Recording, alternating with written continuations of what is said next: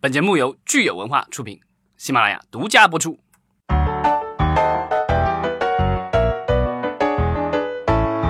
好，欢迎大家收听新一期的影视观察，我是老张。大家好，我是石溪。对，今天我们聊什么呢？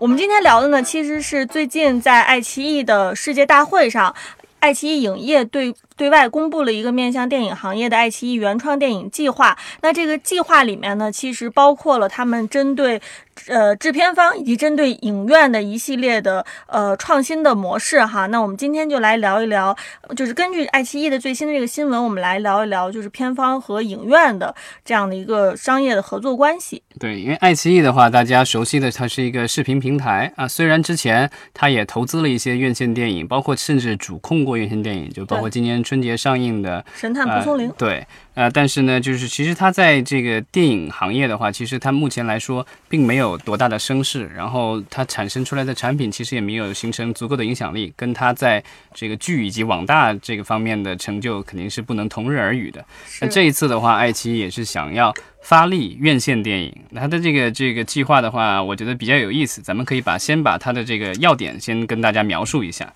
没错啊，他现在就是说，呃，想要投资这种呃。电影，那这个电影的话，他希望投资的就是说，呃，既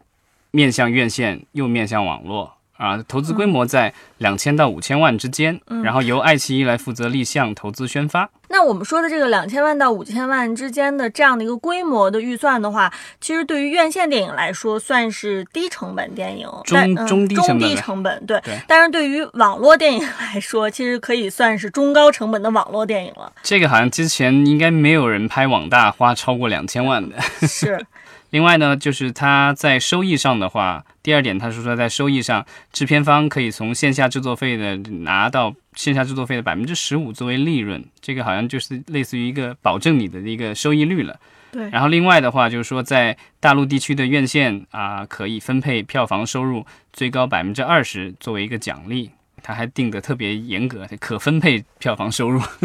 其实这个就是院线实际给到实际给到片方的那个钱，对。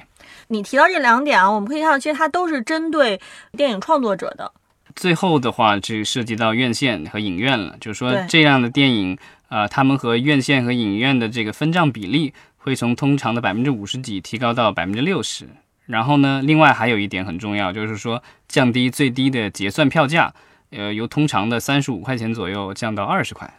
对，其实我觉得，呃，在它这三条就是它的创新模式里面，我觉得第三点就是提高院线和影院分账比例这一点，我觉得是格外的有趣的。呃，这个其实，呃，如果大家之前听过我们的节目的话，会知道，就是通常，呃，院线，呃，与院线影院与制片方的这个分账比例，差不多是在百分之五十七对百分之四十三这样的一个比例。嗯，就是片方其实拿到的是百分之四十三。影院拿到百分之五十七，当然就是在这个五十七和四十三分之前的话，国家先要拿走一块，就是之前我们也聊到过，就是有百分之五的这个就是专资办要收的钱，嗯，给专项基金的资金的，然后另外的话还有百分之三点三是税。对这个百分之五的专项基金和百分之三的税，是我们上一次节目特地提到的，就是关，而且还提到了影院的服务费哈，这在我们之前的节目都反复跟大家解释过。如果大家还有不清楚的地方，可以去听我们之前的。然后这个结算票价其实也是一样的，就是说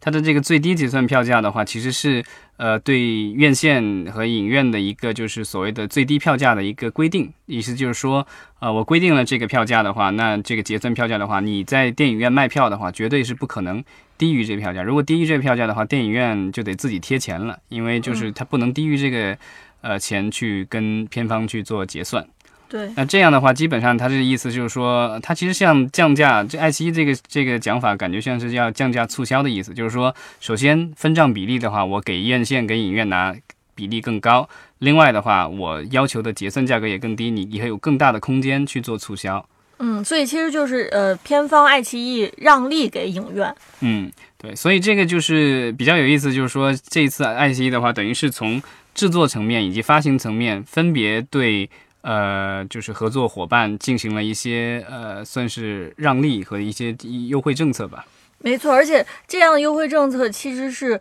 本身也撼动了、保持了很长一段时间的片方和影院的这样的一个关系哈。对，其实呃，在上一次就是院线和片方因为这个分账比例而闹得不可开交的，其实也要回到呃遥远的二零，应该是二零一二年了。当时是张艺谋导演的《金陵十三钗》在上映。然后当时就是呃，张伟平作为制片人，其实是当时呃去为这部影片去争取更多的这个分账。好像从那以后，院线和片方之间的话，就是对关于这个分账比例已经没有太多的这个争议，基本上大家就是按照这个呃刚才我们提到的五十七四十三这个比例一直运作了这好几年。当然，在过去的实际操作当中的话，有一些电影。呃，会为了能够争取更多的排片，它可能会有一些让利的行为，比如说这个影院满足到就是一定的票房的话，它可以就是让利，就是说这个所谓的让点了。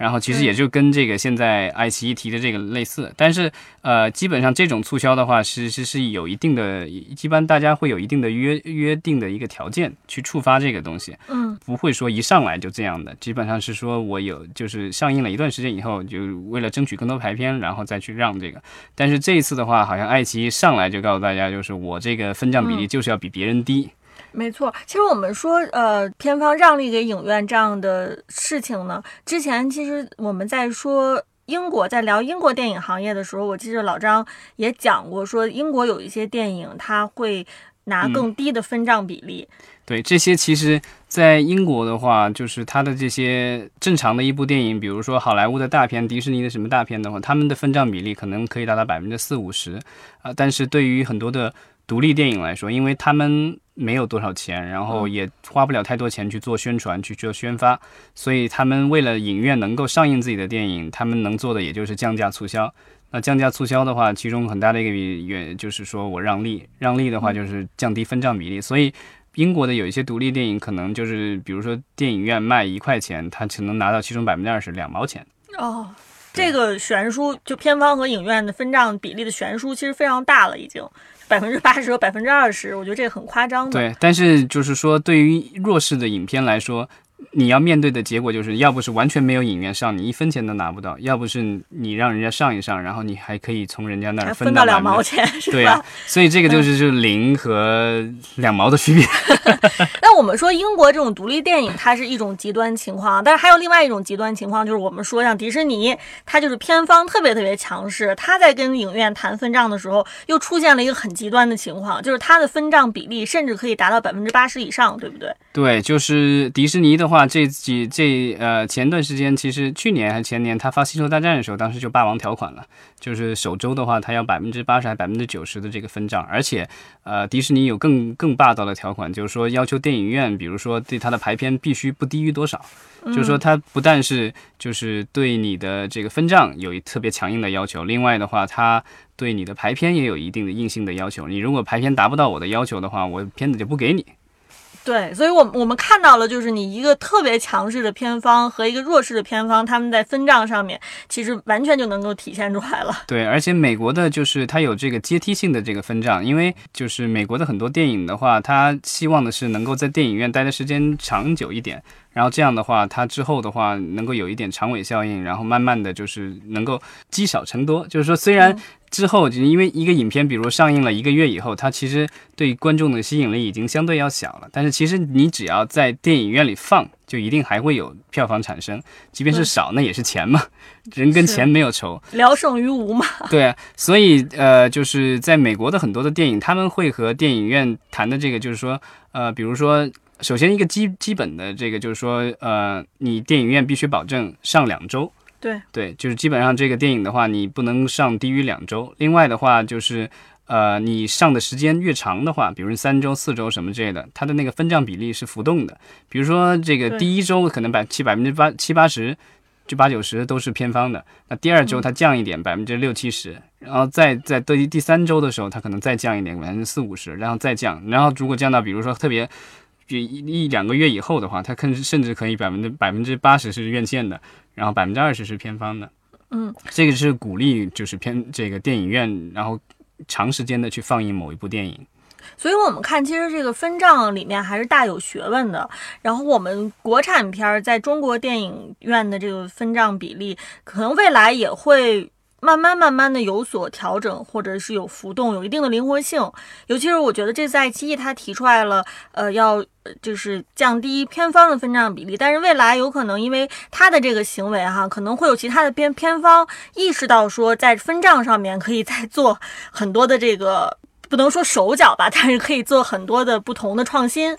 对，因为之前其实有一些公司为了冲票房的话，它有采取采取的手段，比如说自己花钱去买票房。这是一种，那现在这个其实呃是会被呃电影局是这个是严令禁止的。那另外的话就是其实就是这种所谓的让利行为，这个让利促销我觉得是一个正常的商业行为，这个无可厚非。之前的其实有一些呃主旋律的电影，如果没记错，像《百团大战》什么的，当时也是进行了一些所谓的让利的行为。所以这个爱奇艺的这这个操作，反正是我觉得在法律法规上应该是没有问题的，但是我。不不确定的是说，这个就是对同行业的这个发行商们会对这样的一个举动，会不会觉得你是来搅局的？嗯，因为毕竟就是在我们国产片，其实百分之四十三对百分之五十七这个分账比例，已经相当于是大家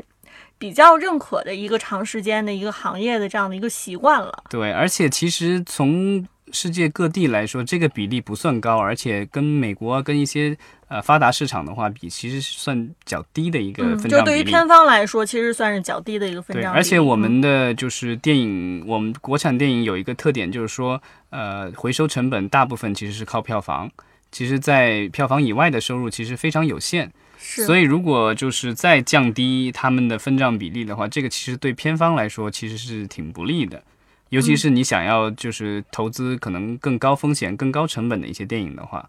对，同与此同时，其实我看到爱奇艺他们在发布这个消息的时候，提到了目前我们中国的电影院面临的一个问题，可能就是上座率好像是比较低，所以他们认为说这种偏方向影院让利，有可能会帮助中国的电影院提升上座率。嗯，其实我觉得这个逻辑粗看起来似乎很有道理，但是反正我听着我觉得有点道理。对，因为它其实就是说它。降低了它的结算票价嘛？对，最低结算票价，所以呢，电影院可以把票价降下来，然后呢，这样的大家就认为一般的商品你基本上降价，那大家买的就会多嘛？对，对吧？但是我觉得其实也也得看你的这个竞争品吧，因为我觉得电影这个东西对大部分人来说消耗最多的可能是时间。同样是两个小时的时间，虽然比如一部电影 A 电影可能要四十块钱，B 电影只要二十块钱，但他们消耗的同样的都是我的两个小时的时间。如果这个 A 电影的质量明显比 D B 电影的质量会好很多的话，那我觉得。可能大部分人可能会是选那个体验更好的电影，而不是说虽然贵一点儿，但是对吧？就是反正我出来我都出来了，然后我呃逛街吃饭我已经花钱了，然后我交通我已经花钱了，我就不在乎那电影电影票价贵几十块钱，但是能让我这次的出游比较完美。对，所以我觉得就是你要通过这样去能达到提升上座率或者票房的这个目的，我觉得呃我。我有所怀疑啊，当然就是说，不管他给出什么样的优惠政策，其实归根结底的话，对观众来说，他看不到这背后一切是怎么运作的。其实对他来说，最直接就是这电影好不好看，值不值得我去看。嗯，所以其实我觉得爱奇艺现在面临最大的难题是，呃，如何生产，就是说在他的这个计划的这个成本里，生产出来相对质量比较高，能够有观众愿意掏钱去看的电影。嗯，这个是他们面前的一个难题。对，其实我觉得你说的有一点很关键，就是观众他愿意掏钱去看，因为有的时候可能一个内容我们说它质量很高，但是你真正让观众说我走出家门，然后我要搭进去这个交通的时间，我愿意掏钱进电影院看，可能这个内容还是跟我们说的平时这个互联网平台上你能看到的这样的内容还是要有本质的区别的。对，因为去看一个电影，之前咱们也聊过，它的机会成本挺高的，因为你路上有交通，然后那个你可能还得搭上这个吃饭、买饮料的什么的钱，对对吧？其实不光光是你的票钱，所以就是你会你会衡量说你值不值得去电影院看这样一部电影。而且我觉得目前这个爱奇艺的这个发布出来有一个消息不是特别明确，就是说这些影片的窗口期到底有多久？嗯，这个其实是对一个对影院愿不愿意给这部电影排片是特别重要的一个问题。因为之前呃，在美国，在其他市场其实也有类似的问题，包括在国内其实也产生过类似的问题。呃，也我记得有一次，应该是当时的乐视网，乐视网当时旗下的乐视影业，他们做了一部电影，当时想做的是呃院线和。呃，网络络同时上线，那当时就得就被抵制了。最后他们只能够放弃同时上线，然后最后还是满足了先院线上，然后再网络上。这个就是我不知道爱奇艺作为一个以平台为主，因为不管它这个电影有多成功，我觉得爱奇艺的定位将来还应该是就是平台，所以网络是它的主战场。所以它，我觉得它不会是因为就是这样的院线电影而牺牲自己的。呃，网络的这个平台的优势，包括我们之前聊过的奈飞，其实也是一样的。虽然他投了很多高成本的电影，然后也请了一些大导演、大明星，但是这些电影的话，要不是不在院线，完全压根儿就不在院线上映，或要要不就是在少量的电影院上映，比如像《罗马》那种，对吧？对，要不然就是在奈飞自己开的电影院上。对，奈飞最近那个花钱在好莱坞自己买了一个影院，然后不知道是不是因为为了满足奥斯卡评奖的要求，就是一定要在洛杉矶县的某个影影院上映多长时间的那个要求，所以他以后不怕被其他电影院抵制了，可以自己放。所以就看起来，其实我觉得归根结底是互联网平台和影院，他们本质上是有一些无法调和的这个矛盾的。对，这个就是鱼与熊掌，你能够兼吃吗？嗯，然后但是不知道，就是现在爱奇艺的这个策略的话，它的窗口期到底是多久？因为之前呃也有类似像平台相对成功的案例，就是亚马逊平台。亚马逊平台曾经做过像那个海边的曼彻斯特，它其实就是在院线应该已经上了一段时间以后，然后才呃。其实好像当时奥斯卡已经提名还是什么了以后，然后他才在他的网络上线的，所以他其实有一个呃院线的这个窗口期的。所以如果爱奇艺将来能给这些电影留一个足够的窗口期，然后有足够的条件，然后另外质量也还不错的话，那我觉得这些电影其实还是在院线是有市场的。没错，所以就是我们看到说，爱奇艺其实它这次发布的这个创新的新的合作模式啊，跟合作方片方也好，还是影院也好，新的合作模式，我们说就是它在某种程度上的确是让大家以一种新的思维、新的视角去看片方和影院以及和电影制作人的这样的一个关系。但是具体到说，哎，他们这个创新模式能给我们行业带来一个什么样的影响，可能还是需要时间再观察。对啊，然后最后好像爱奇艺说预计可能一年内推出十到十二部这样的影片，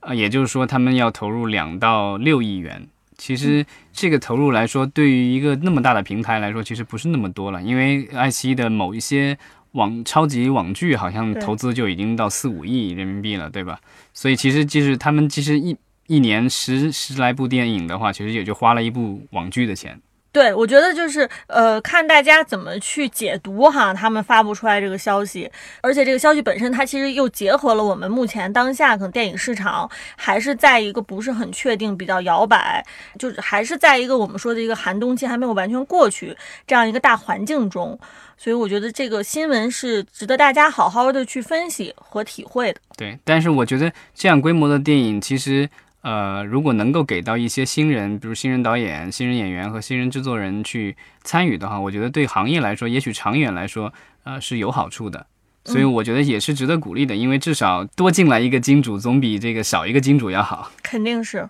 然后，那我们也期待，就是说这个电影项目将来有更多的电影能够出来，然后我们也可以在我们的新片立项里面跟大家分享。啊，没错，老张最后还是不忘